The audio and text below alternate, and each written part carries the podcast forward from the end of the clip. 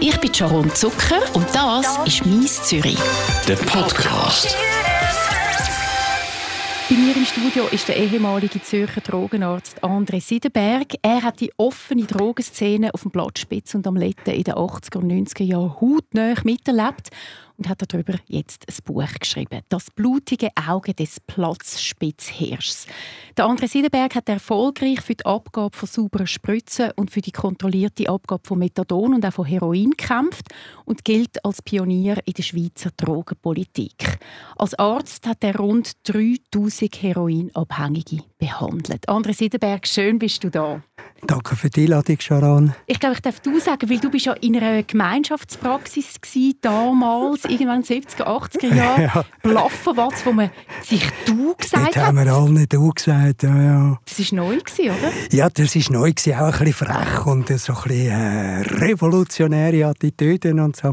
Ähm, aber ähm, ich denke, wichtig war, dass wir wirklich versucht haben, ein bisschen genauer zu spüren, was äh, die Leute wirklich sagen und wer sind sie.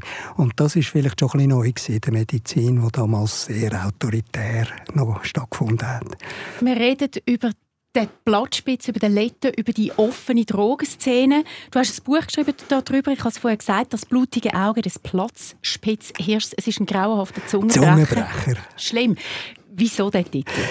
Ja, der Platzspitz Hirsch, den gibt's wirklich. Es hat einen Hirsch, eine Bronzefigur auf dem Platzspitz und die Bronzeplastik, die ist früher mal auf einem Brunnen gestanden und während der Zeit der Drogenszene, also während der Zeit dieser Katastrophe, hat der Platzspitz Hirsch eben ein blutiges Auge gehabt. Also irgendjemand hat, äh, irgendjemand hat dem ein blutiges Auge angemalt und das ist äh, doch sehr ein Sinnbild für das, was dort abläuft. Steht noch dort? Ja, ja, der steht dort. Den kann man anschauen. Ist dort auf der Limitseite. Wenn man äh, also reinkommt, dann äh, das Weg den Limit entlang läuft, dann ist es gerade auf der äh, Limit abgewandten Seite, so in einem Gebüsch halben. Und das Rote auch? Ja, man muss also suchen, damit man Spuren von dem noch sieht. Wir müssen, glaube ganz einen kurzen Abriss machen zu dieser Zeit. Ein paar Fakten werde ich kurz versuchen zusammenzufassen. Der Platzspitz ist im 92 geschlossen worden. Dann ist die offene Drogenszene bis im 95 aufs Lettenareal ausgewichen. Und dann vor 25 Jahren ist dann auch der Letten geschlossen worden. Das sind so schlimme Zustände. Also man hat, glaube jeder von uns hat die Bilder von dem, von dem Elend im Kopf. Im 94 sind rund 1000 Menschen an den Folgen vom Drogenkonsum gestorben. Viele haben AIDS gehabt. und pro Tag sind bis zu 8000 Spritzen verteilt worden. Du bist als Drogenarzt mit drin. Was ist für dich das Schlimmste damals? Ja gut, es hat so viel Schlimmes gegeben. Es sind ja sogar 12'000 Spritzen zum Teil gewesen, pro Tag. Es hat äh, so viel AIDS gehabt, äh, wie nie sonst in äh, Europa. Wir haben so eine schlimme Drogenszene und auch quantitativ eine von der grössten Drogenszenen gehabt überhaupt. Äh, also Zürich war wirklich ein Hotspot gewesen. Schlimme äh, Szenen, ein Horror, Needle Park, Horror Park, ich weiß nicht was alles hat man dann gesagt. Was ist für dich das grösste Elend? Gewesen? Ja gut, das Elend ist immer individuell, oder? Und wenn du als Arzt äh, äh, da bist oder für die Leute da bist, dann ist der, der jetzt gerade vor dir steht, ist das grösste Elend, oder? Äh, wenn er wirklich im Elend innen ist und du musst schauen, dass du mit dem Schlag kommst. Aber es hat natürlich für mich dann irgendwo Dimension über das herausgegeben. Was macht man damit überhaupt, dass es nicht so schlimm abläuft, äh, was ich da täglich gesehen habe? Ich war damals ein Kind, man hat mir einfach gesagt, ich gehe ja nicht in die Nähe äh, von, von dem Platzspitz, also als Kind, ein Teenager. Wie muss man sich die Zustände vorstellen? Wir haben Bilder gesehen, aber du bist dort, gewesen. du hast auch den Geruch wahrscheinlich auch heute noch ja, ähm, ja, ja, das Ganze hat auch geschmeckt, also vor allem auf dem Letten oder zwischen den Gleisen und dem Schotter ist nicht nur, äh, sind nicht nur Spritzen und Spritzenpackungen und Nadeln umeinander gelegen, die mit HIV oder Hepatitis versucht sind, sondern auch wirklich ganz äh, schlicht äh, Scheiße, oder? Es ist Scheissdreck äh, umeinander gelegen und es hat gestunken. Also, ähm, aber ähm, äh, ja, also eben, was ist das Schlimmste, was ist der grösste Horror und so, oder? Das ist einfach nicht eine Kategorie, wo ich mich äh, dann gross frage. Also es ist äh, wirklich die Frage, was läuft da ab, genau anschauen, was abläuft und schauen, was kann man dann machen.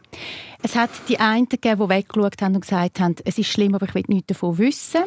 Die Zweiten haben darüber geredet, aber sich ferngehalten. Und du bist mit reingegangen. Du hast gesagt, ich will helfen. Warum? Ja, das Ganze ist äh, wie auch, äh, also man, äh, man, hat da immer ein Bild von, äh, wo so statisch ist. Äh, so ist es gewesen. Es ist aber eine jahrelange Entwicklung gewesen. Also ähm, und für mich auch, oder? Es ist etwas, wo ich drin gerutscht bin. Drin gerutscht bin ich äh, zum Beispiel äh, durch das, dass ich unter Druck gekommen bin vom Kantonsarzt, wo mir hat Praxisbewilligung entziehen und ich bin ein bisschen ein frecher Kock und habe halt äh, gefunden, der kann mir gar nichts, oder? Und, Musst du vielleicht äh, noch schnell sagen, warum er dir das hat entziehen wollte? Ja, äh, wir haben einfach, also ich bin ja nicht allein gewesen, äh, auch andere Kollegen und Doktor, wir haben gefunden, ja, wir geben einfach weiterhin Spritzen an Drogenabhängige ab, weil das ist notwendig wegen HIV, wegen Hepatitis und so weiter. Und äh, dann hat er gesagt, ja, nein, das dürfen die nicht und hat im Grunde genommen keine rechtliche Grundlage gehabt. Es hat kein Gesetz gegeben, das uns das wirklich verbietet und es ist an uns Doktor zu beurteilen, was richtig ist und nicht am, äh, am Staat zu sagen, das ist medizinisch äh, die richtige Überlegung. Und äh, von dem her ist das dann gekommen, dass der gefunden hat, ja nein, den plagen wir jetzt, das ist der Rädelsführer und den wollen wir jetzt äh, ähm, strafen und äh, da hat es eine ganze Schwette von Prozessen gegeben. Aber die Ärzteschaft, also zum Beispiel die kantonale Ärztegesellschaft äh, von Zürich, ist auch klar dieser Meinung gewesen und es hat Unterstützung gegeben und wir haben alle miteinander wahrscheinlich dann geschafft, dass die Bevölkerung das langsam gemerkt hat, dass das richtig ist und und das ist so der, das, der Anfang von dem Ganzen.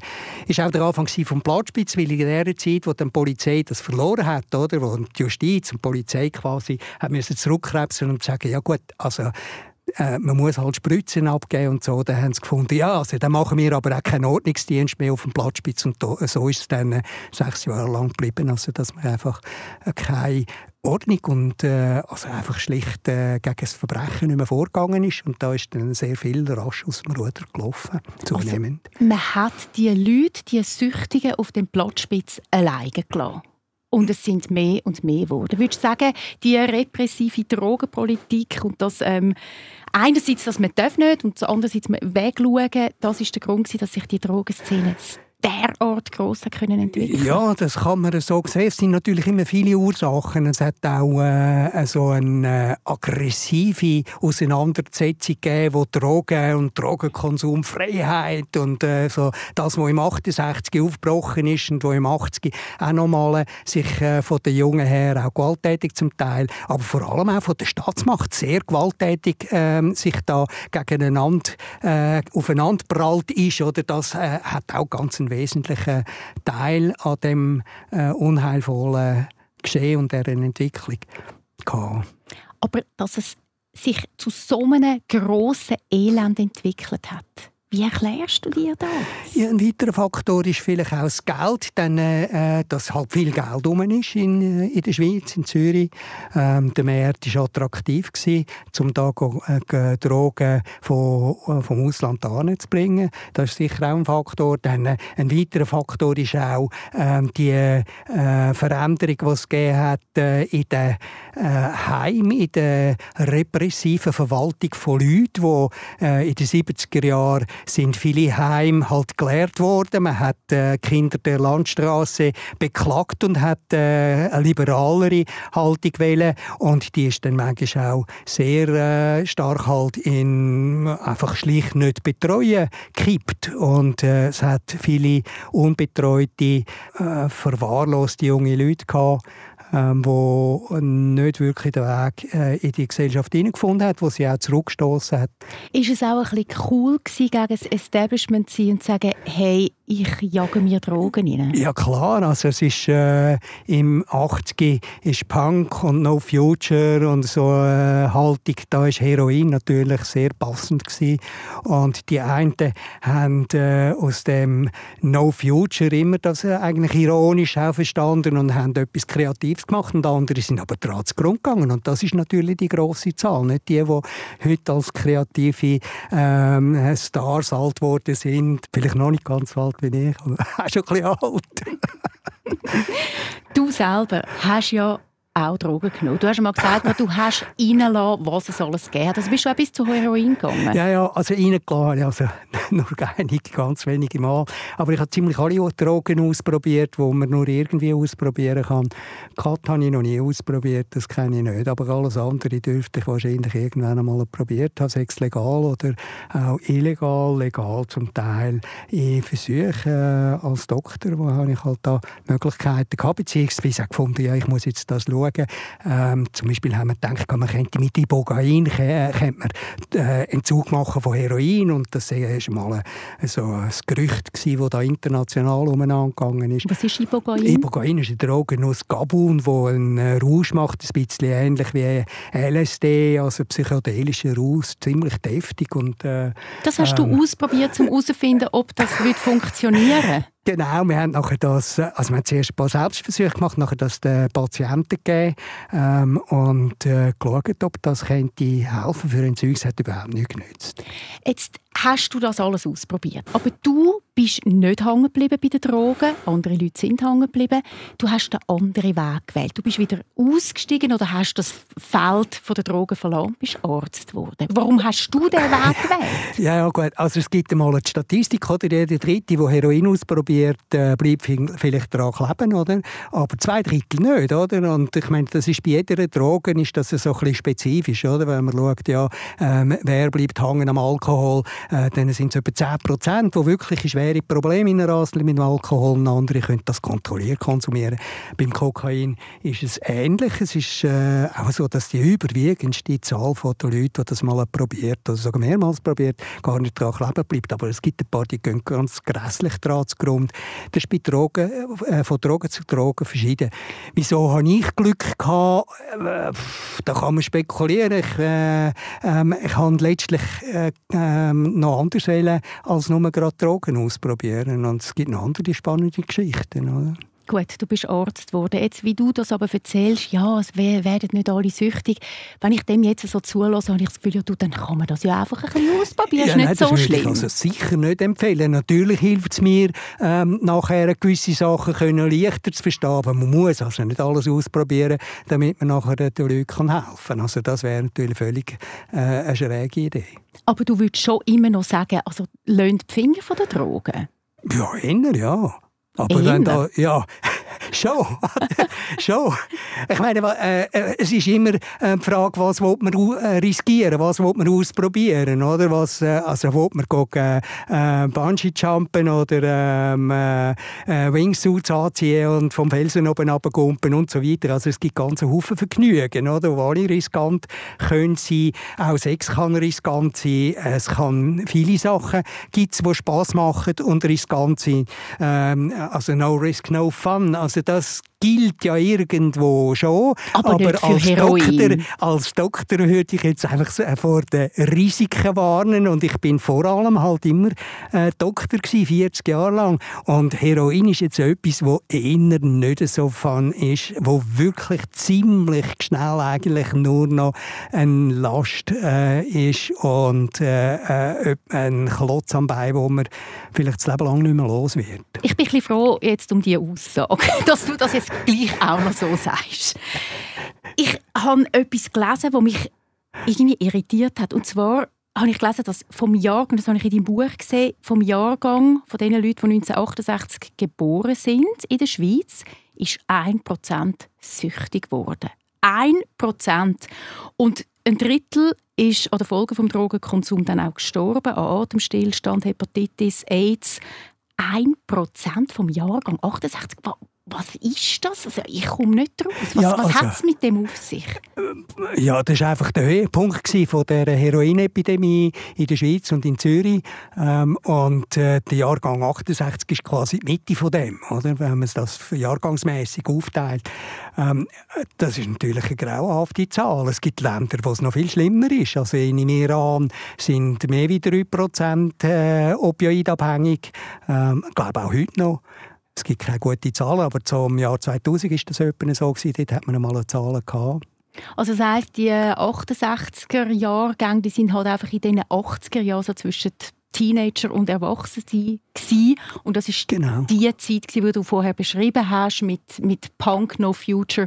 Die haben alles hineingelassen. Ja, die haben ein bisschen später ja, eigentlich hineingelassen. Also wenn man ausrechnet, wir sind äh, Jahrgang 68 ist im 80 oder, wo Punk so richtig stark geworden ist, ähm, sind die 12 gewesen. Also sind äh, noch wirklich frühe Teenager gewesen. Aber das war schon prägend gewesen. Natürlich, die sind genau in das hineingewachsen und die sind in das hineingewachsen, dass es eben nicht mehr so toll war, oder? Dass eben, äh, da hat es schon Alte gegeben, die eben dann sich etabliert haben im Kulturbetrieb und eigentlich, ähm, also äh, es ist mehr der, wirklich der Untergang gewesen. Es ist ganz eine miese Stimmung gewesen, Mitte 68, äh, äh Mitte 80er Jahre, also von 80 bis äh, 85, das ist äh, 84, 19, 84, das ist so ein Symboljahr auch gewesen, nach einem Roman äh, vom Huxley, oder, wo, wo, wo das beschrieben hat, äh, das Weltuntergangsszenario eigentlich beschrieben hat.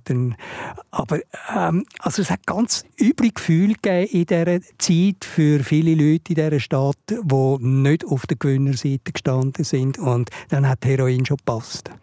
Um die 3000 Menschen, die drogensüchtig sind, hast du behandelt. Die haben dir ja auch ihre Geschichte erzählt, teilweise. Die einen wahrscheinlich ein bisschen mehr als die anderen. Würdest du jetzt sagen, die Geschichten ähneln sich all natürlich, es sind Einzelschicksale, aber weißt, kann man so sagen, die sind alle aus der gleichen Gesellschaftsschicht oder mehrheitlich oder haben dies und das ja. erlebt? Ah, gut, also es gibt Statistik, oder? Da kann man sagen, ja, die, das sind die und die Leute sind prädestiniert, also eher, dass bei ihnen passiert, dass abhängig werden. Also äh, zuerst im 68 sind sehr höhere Gesellschaftsschichten gewesen, die mit Drogen experimentiert haben. Dann ist das abgesickert und am Schluss sind vorwiegend tiefste Gesellschaftsschichten, also wenn man das so soziologisch beschrieben äh, Dann gibt es gewisse äh, Prädilektionsfaktoren, also äh, psychische Auffälligkeit, ähm, Aufmüpfigkeit in der Schule oder eben Tätige, die Thrill-Seeking sind, hat man das damals äh, in den 70er und 80er Jahren äh, genannt, also wo eher Risiken eingehen. Die haben eher äh, ein Risiko, eben auch Drogen auszuprobieren. Aber individuell, nein, das sind völlig verschiedene Leute, wirklich völlig verschiedene Leute, nicht nur alle Gesellschaftsschichten. Natürlich kann man sagen, ja, da wiederholt sich manchmal etwas, aber ich habe eigentlich in meinem Buch, und das äh, ist vielleicht wirklich das, was ich wollte versuchen, äh, ist denen ihre verschiedenen Geschichten äh, zu zeigen. Und man muss auch etwas sehen, die meisten sind normale Leute, die eben nicht tätige Geschichten haben, die jetzt so schrill sind oder sonst irgendwie prickelnd.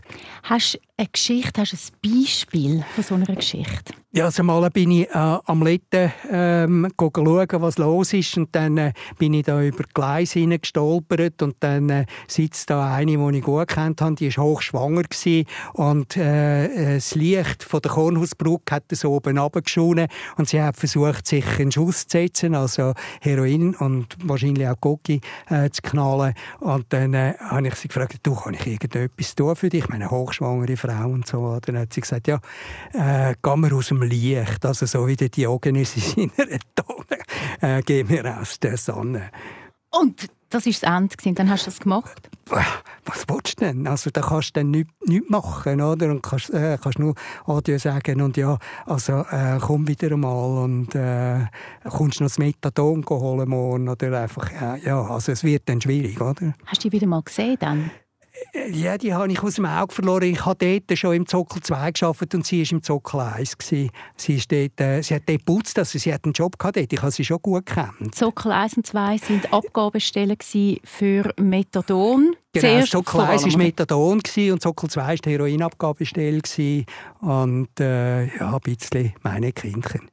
Sie hat dort gearbeitet. Mhm trotzdem, als dass Putzhilfe. Als Putzhilfe. Also wir haben ihr äh, gerade jetzt auch wegen der Schwangerschaft eben eine Tagesstruktur bieten. Das haben wir ja viel zu wenig Tätigmöglichkeiten gehabt zum Anbieten äh, damals. Heute ist das sicher viel, viel besser. Aber ähm, Was ist mit also die kind? so eine Möglichkeit gehabt. Was ist mit dem Kind passiert? Weiss ich ich weiß es jetzt also wirklich nicht. Von der weiß ich das nicht. Oder? Was ist mit anderen Kindern passiert? Ja, es hat ja mehrere Süchtige gehabt, ja, ja. Kinder geboren haben ja, in dieser ja. Zeit. Also, äh, es hat ja ein Buch von einer, die äh, da ihre Kindheit mit einer drogensüchtigen Mutter geschildert hat. Blattspitzbaby. Dort, äh, das ist auch verfilmt worden. Es hat äh, in unserer Praxis nachher an der, am Zentral äh, Praxis Capitol hat meine Frau ähm, viele äh, Frauen mit Kind, äh, Familien auch betreut. Also es sind rund äh, drei, vier Dutzend Frauen gewesen, die ich gesehen habe, dass sie geboren haben, während sie bei uns in Behandlung sind. Also äh, das sind ganz schwierige Geschichten äh, und nicht einfach Geschichten, sondern das sind dann wirklich grässliche Geschichten zum Teil, zum Teil aber auch sehr hoffnungsvolle Geschichten. Eine Schwangerschaft ist für viele Frauen ein Neuanfang und eine Möglichkeit, wirklich nochmal äh, sich zu überlegen, was sie mit ihrem Leben macht und wie sie mit ihrem Kind dann umgehen will und kann. Und, also und da hat es Frauen gegeben, die dann aufgehört haben und gesagt haben, ja, ich schwöre den Drogen ab. Auch das, also das Aufhören ist ja nicht vielleicht das Wichtigste, sondern das Wichtigste ist, dass sie nachher und dauerhaft in der Lage ist, mit der Situation, mit ihrem Kind und mit ihrer Sucht umzugehen. Einige haben es geschafft, aufzuhören. Die Frühschwangerschaft ist vielleicht ein guter Moment, wirklich aufzuhören. Wenn das aber nicht geht, dann ist es wichtig, dass die Frau eine stabile Opioid-Dosis ständig hat, damit das Kind möglichst geringe Schwankungen ausgesetzt wird, weil der grosse Schaden könnte während der Schwangerschaft passieren. Hast du von irgendjemandem von diesen Menschen, die du behandelt hast, die schwerst süchtig sind und nicht gestorben sind, noch irgendetwas gehört? Es sind viele gestorben, das muss man sagen. Ja, eben, es sind, äh, ein Drittel sind tot, äh, also schon lange tot. Und äh, von den anderen höre ich gelegentlich mal etwas, jetzt auch äh, also als Reaktion auf das Buch, beziehungsweise äh, die Medienreaktionen haben dann natürlich auch wieder gewisse Leute stimuliert, mit mir Kontakt aufzunehmen. Da höre ich schon etwas, ich sehe Leute auf der Straße. Ich kann, Sind die äh, noch süchtig? Ja, ich frage nicht so im Detail dann nach. Es ist... Äh, es wäre nicht höflich, es ist nicht, äh, also viele sagen dann, ja, ich bin weg von dem und so.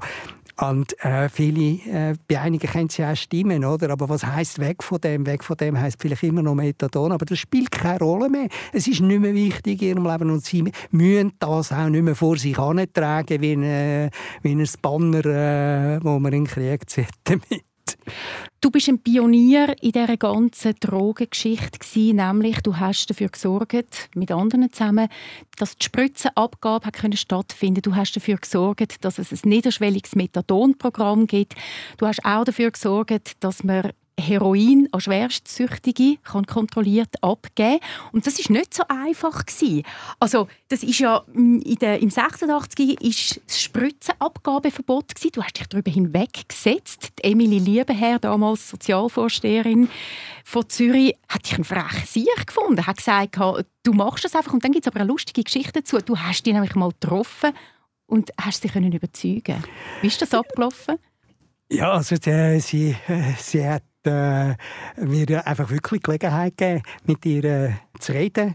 Äh, das war ein Zufall gewesen. und äh, sie hat es dann wissen, oder? Sie hat dann äh, gefunden, ja, Sie sind doch der kleine Doktor, der sich meinen Anordnungen widersetzt und dann äh, habe ich gesagt, ja, ja, der bin ich und dann äh, hat sie es aber wissen und die, das ist natürlich äh, äh, unglaubliche Größe, oder? Die hat äh, zugelassen und Fragen gestellt und hat sich, glaube schon ein bisschen überzeugen lassen. Sie hat sicher noch mit anderen auch geredet, aber sie hat von dem Moment mehr oder weniger hat sie sich dann eingesetzt eingesetzt für Harm Reduction Politik, also Schadenminderung, dass man nicht mehr einfach sagt, das Wichtigste ist, dass die Leute aufhören mit Drogen, sondern das Wichtigste ist, dass sie normal leben können, dass sie gesund bleiben und dass sie nicht in den Tod getrieben werden. Das hat sie dann wirklich ähm, verfochten und über Jahre hinweg äh, politisch eigentlich durchgesetzt. Also du hast es geschafft, die Emily Liebenherz zu überzeugen. Aber man muss dazu auch noch sagen, es war ein Zufall, dass ihr euch überhaupt getroffen. Du bist ja als Notfallarzt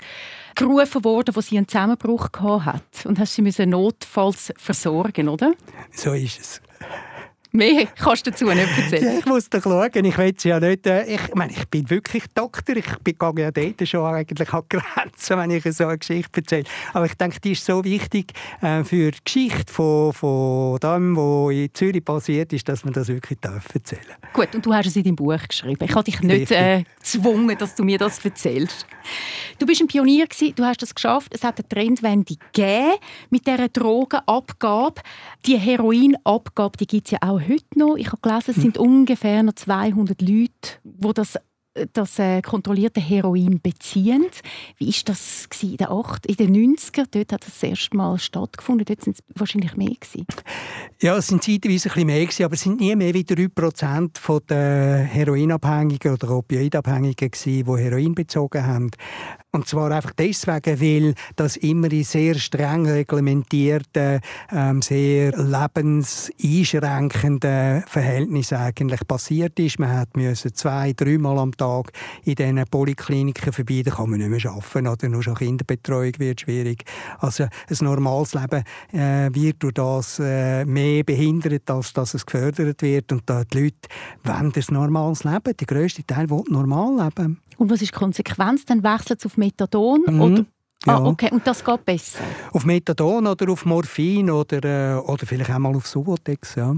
Aber Methadon und Morphin, das macht ja auch süchtig. Ja, ja, die Sucht ist nicht überwunden. Das ist nicht, äh, eben nicht das Ziel von dieser Behandlung, ähm, dass die Sucht überwunden wird. Das ist eine Fiktion. Das können die wenigsten, das können ganz wenige dauerhaft, dass sie wirklich auch nach zehn Jahren nie, nicht mehr anfangen und auch einfach nie mehr anfangen. Oder? Das Ziel ist, dass es nicht in gefährliche Situationen hineinkommt. Und wenn man abstinent ist, also wenn man aufgehört hat mit Heroin, dann ist ist man viermal mehr gefährdet, dass man plötzlich wieder etwas nimmt und in einer Überdosis landet und daran stirbt oder sich äh, durch äh, die schwierigen Umstände, wo man dann wieder anfängt mit einer so Drogen oder das Gefühl hat, ja, jetzt ist eh alles verloren und so weiter, dass da auch HIV oder Hepatitis, all die gefährlichen Sachen dann eher passieren. Ich habe gelesen, du hast irgendwo geschrieben, Heroin macht das schönste Flash, Ängste gehen weg, es wirkt wohlig, angenehm, nur ein Drittel wird abhängig. Äh, das tönt alles so in Anführungszeichen ja, nach einer guten Droge. ein Drittel und nachher können sie nie mehr aufhören. Fast niemand kann dann mehr aufhören. Also von dem Drittel, oder? Das ist natürlich deftig. Das ist also Du wolltest mir doch nicht unterstellen, dass ich das finde. nein, nein, nein, nein, nein, das will ich dir überhaupt nicht unterstellen. Nein, nein, überhaupt nicht. Ich will damit nur sagen, es tönt für jetzt Leute, die, die in der Drogensucht sind, tönt das, ja, ist irgendwie noch eine gute Sache. Trotzdem hat Heroin heutzutage, und das ist gut, überhaupt keinen grossen Stellenwert mehr. Es ist so eine 80er-Jahre-Droge. Ja, ja. Ja. Wie, wie ist das passiert, dass man das einfach nicht mehr gut findet? Also, und wie ja. gesagt, das finden wir glaube beide gut, dass das nicht mehr gut ist, oder? genau. genau. Also, ich denke, einer der wichtigsten Faktoren ist der, dass äh, die Leute, die früher einfach ständig andere auch versucht haben, äh, darin hineinzubringen, einerseits um ihr eigenes Verhalten zu rechtfertigen, aber andererseits auch aus ökonomischem Zwang, haben sie also das versucht haben zu verdienen und einfach, äh, schau mal, was ist lecker, schau mal, da der Sugar und so, oder? Dass man also in der Sek oder in der Lehre einfach nicht mehr ähm, das propagiert, oder? Das ist wahrscheinlich einer der wichtigsten Gründe. Ich meine, der, der beim Dr. Seidenberg geht Methadon holen, der plagiert jetzt sicher nicht mit dem. Oder? Also es war die Beschaffungskriminalität von der, von der Süchtigen eigentlich, wo weitere Süchtige reingezogen haben. Das ist ein wichtiger Treiber. Also der, der Schneeballeffekt der ist unterbrochen worden. Ja. Du hast mal gesagt, die heutigen Jugendlichen sind viel bräver. Das würde ich jetzt nicht unterschreiben. Die saufen doch. Was können die reinlassen? Ja, das ist auch schlimm. Ähm, ich denke äh, schon, also die heutige Jugend ist sehr viel angepasster, extrem viel angepasster, wie wir sind. Aber natürlich, man kann immer äh, beklagen, oder? Also die, die, das kann man schon äh, bei den alten Römern nachlesen, dass die äh, beklagt haben, was die heutige Jugend äh, für äh, schreckliche Leute sagen. Aber ich denke, das ist das pure Gegenteil, das ich sehe. Inwiefern? Ja, äh, einfach die Jungen, die ich kenne, das sind ganz nette Leute, sind höflich und ähm, äh, ja, wenn man mit ihnen diskutiert, kann man das wirklich, äh, muss aufpassen, dass man sie nicht überfahrt und so. Aber in Bezug auf Drogen ist es nicht wirklich besser, weil Alkohol ist ganz ein, ein grosses Thema. Das ist ja die ja, Droge Nummer eins. Ja, du oder? hast recht. Und äh, auch Kokain ist das Problem. Oder? Ich will das nicht äh, vernüteln, oder? aber es gibt nicht nur Drogen, die ähm, äh, das Verhalten der Jugend Jungen okay. äh, oder auch Alten charakterisiert. Was ist denn Drogen, jetzt abgesehen vom Alkohol, wo heute als eine gefährliche Droge gilt. Also damals eben 80er, 90er war es Heroin, jetzt? Ja, ich denke, Benzodiazepin, also Schlaf- und Beruhigungsmittel, sind bei alten Leuten äh, immer noch eine der grössten Gefährdungen. Nebst dem Alkohol sicher ist auch das Nikotin einer der ganz grossen Killer immer noch in unserer Gesellschaft. Also Nikotin und Alkohol sind die beiden Drogen, die am gefährlichsten sind, wenn man es, äh, wenn man es auf Populationsebene anschaut. Und die Jungen? Was gehen die? Ja, dort ist Alkohol und äh, auch Nikotin, oder? Auch. Aber so eine harte Droge ist im Moment gar nicht so gefährlich. Ja, Kokain, Kokain ist einfach tatsächlich... Äh, ich meine, Kokain hat schon ein Gefährdungspotenzial, oder? Man kann an Kokain auch sterben und so. Aber die Chance, dass man äh, in äh, Spiralen hineinkommt, die dann tödlich enden, ist einfach ungleich kleiner. Wenn man es mit dem Heroin vergleicht? Wenn man es mit dem Heroin vergleicht, ja. Ich habe mal gelesen, dass Kokain nur quasi psychisch abhängig macht und nicht körperlich. Ja, nein, das, das, ist natürlich Unsinn. Also man kann, äh, man kann irgendwelche Versuchstiere äh, Kokain verfuttern und kann dann äh, denen ihre Gehirn anschauen und sieht äh, strukturelle Veränderungen. Das sieht man auch bei Cannabis, oder? Also Cannabis ist nicht einfach nur psychisch abhängig oder irgend so etwas. Das ist, das ist einfach Mumpitz bist du nicht für die, die freie Abgabe von Cannabis? Ja, das ist einfach das falsche Stichwort. Oder? Also Politik hat tätige Stichwort.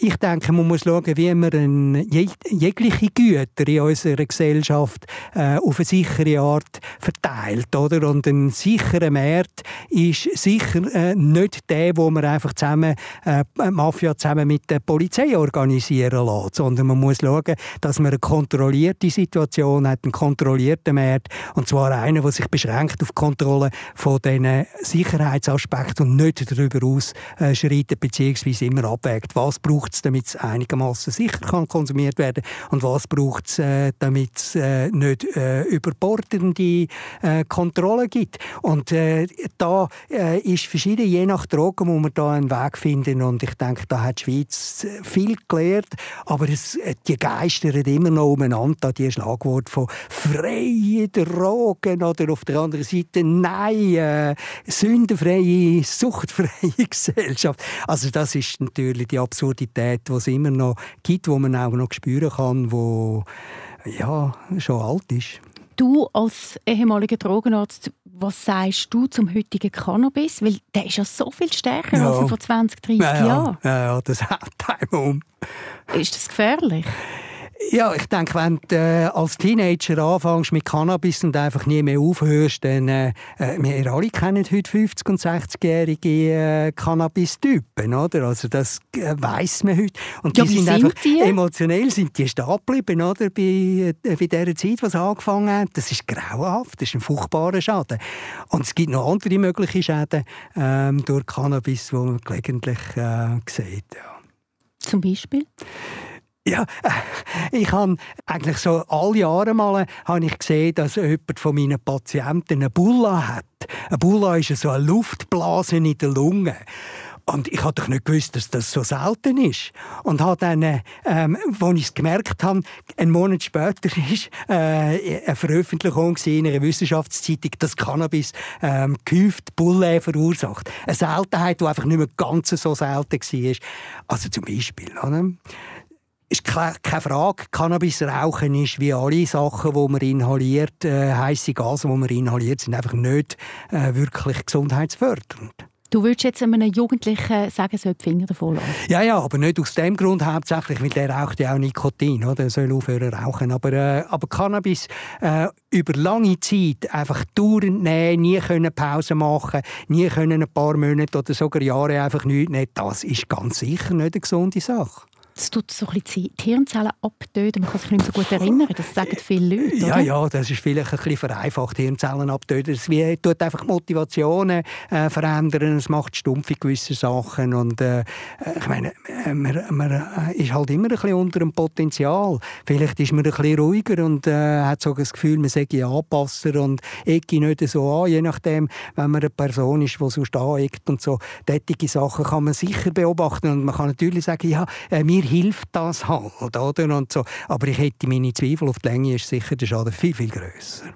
Das blutige Auge des Platzspitzhirschs, so heißt das Buch, wo du die Zustände und die Menschen beschreibst, die damals auf dem Platzspitz und auf dem Letten sind, wo du betreut hast. 3000 Menschen hast du betreut. HIV ist in den 80er Jahre, Anfangs Mitte 80er Jahre, hat man das erste Mal davon gehört. Man ist nicht recht herausgekommen, was das für eine Krankheit ja. ist. Viele Süchtige haben ihre Spritzen hin und her gereicht, also haben äh, dreckige Spritzen voneinander übernommen, HIV-Infizierte, darum sind auch so wahnsinnig viele Leute gestorben. Wie bist du mit dem umgegangen? Hast du recherchiert? Hast du mehr Informationen? Hast du die aufgeklärt? Wie muss man sich das vorstellen? Ja, also die Aufklärung ist damals ganz eine wichtige Geschichte und das Radio 24 hat da eine wichtige Rolle gespielt, nämlich bevor äh, da äh, der Bundesrat oder der Bundesamt für Gesundheit kam, ist mit seiner Kampagne hat Radio 24 schon lange AIDS-Aufklärung betrieben und sehr auf einem höheren Niveau, sehr geschickt äh, die Leute informiert. Informationen sind damals ja auch nicht so leicht erhältlich gewesen, wie das heute ist. Es hat kein Internet gegeben, man hat in der Bibliothek, wenn man also jetzt wissenschaftliche Sachen hat lesen, dann hat man in der Bibliothek die äh, Artikel zusammensuchen. Das war sehr, sehr mühsam. Ähm, meine Rolle habe ich dort gegenüber den Patienten gesehen und eben der Roger Schawinski hat mir damals auch die Gelegenheit gegeben, äh, mal da am Radio 24 etwas zu erzählen. Du hast also auch noch AIDS-Aufklärung gemacht damals, in den Mitte 80er Jahren. Das ist so, ja. Also ich denke, äh, die Doktor, die ähm, engagiert sind auf dem Gebiet, die haben äh, das auch als ihre Aufgabe natürlich müssen sehen, dass äh, man das Wissen, praktische Wissen auch verbreitet. Ja. In deinem Buch beschreibst du ganz viele Menschen, die süchtig sind. Viele sind auch gestorben. Gibt es auch irgendeine Erfolgsstory jetzt noch so zum Abschluss, wo du kannst erzählen? Ja, der Erfolg ist äh, natürlich wirklich gigantisch. Also, ich meine, äh, die Schweiz ist damals im grössten Dreck drin gesteckt, darf man sagen. Oder? Also wir haben äh, mehr HIV- und Drogenprobleme als irgendwo sonst in Westeuropa. Und wir haben heute praktisch keine HIV-Infektionen mehr bei äh, Drogenkonsumenten. Das ist so auf einem tiefen Niveau wie die Normalbevölkerung. Oder wir haben äh, eben keine Teenager mehr, die Heroin anfangen. Äh, es gibt keine äh, erhebliche Beschaffungsprostitution äh, oder Beschaffungsdelinquenz. Das ist alles äh, äh, weg praktisch. André Sederberg, danke vielmals fürs Vorbeikommen und für das Gespräch rund um deine Zeit während dem Blattspitz und dem Letten als Drogenarzt. Danke vielmals, Sharon. Das ist «Mies Zürich». Ein Podcast von der Sharon Zucker. Mehr Episoden auf radio24.ch und allen Podcast-Plattformen.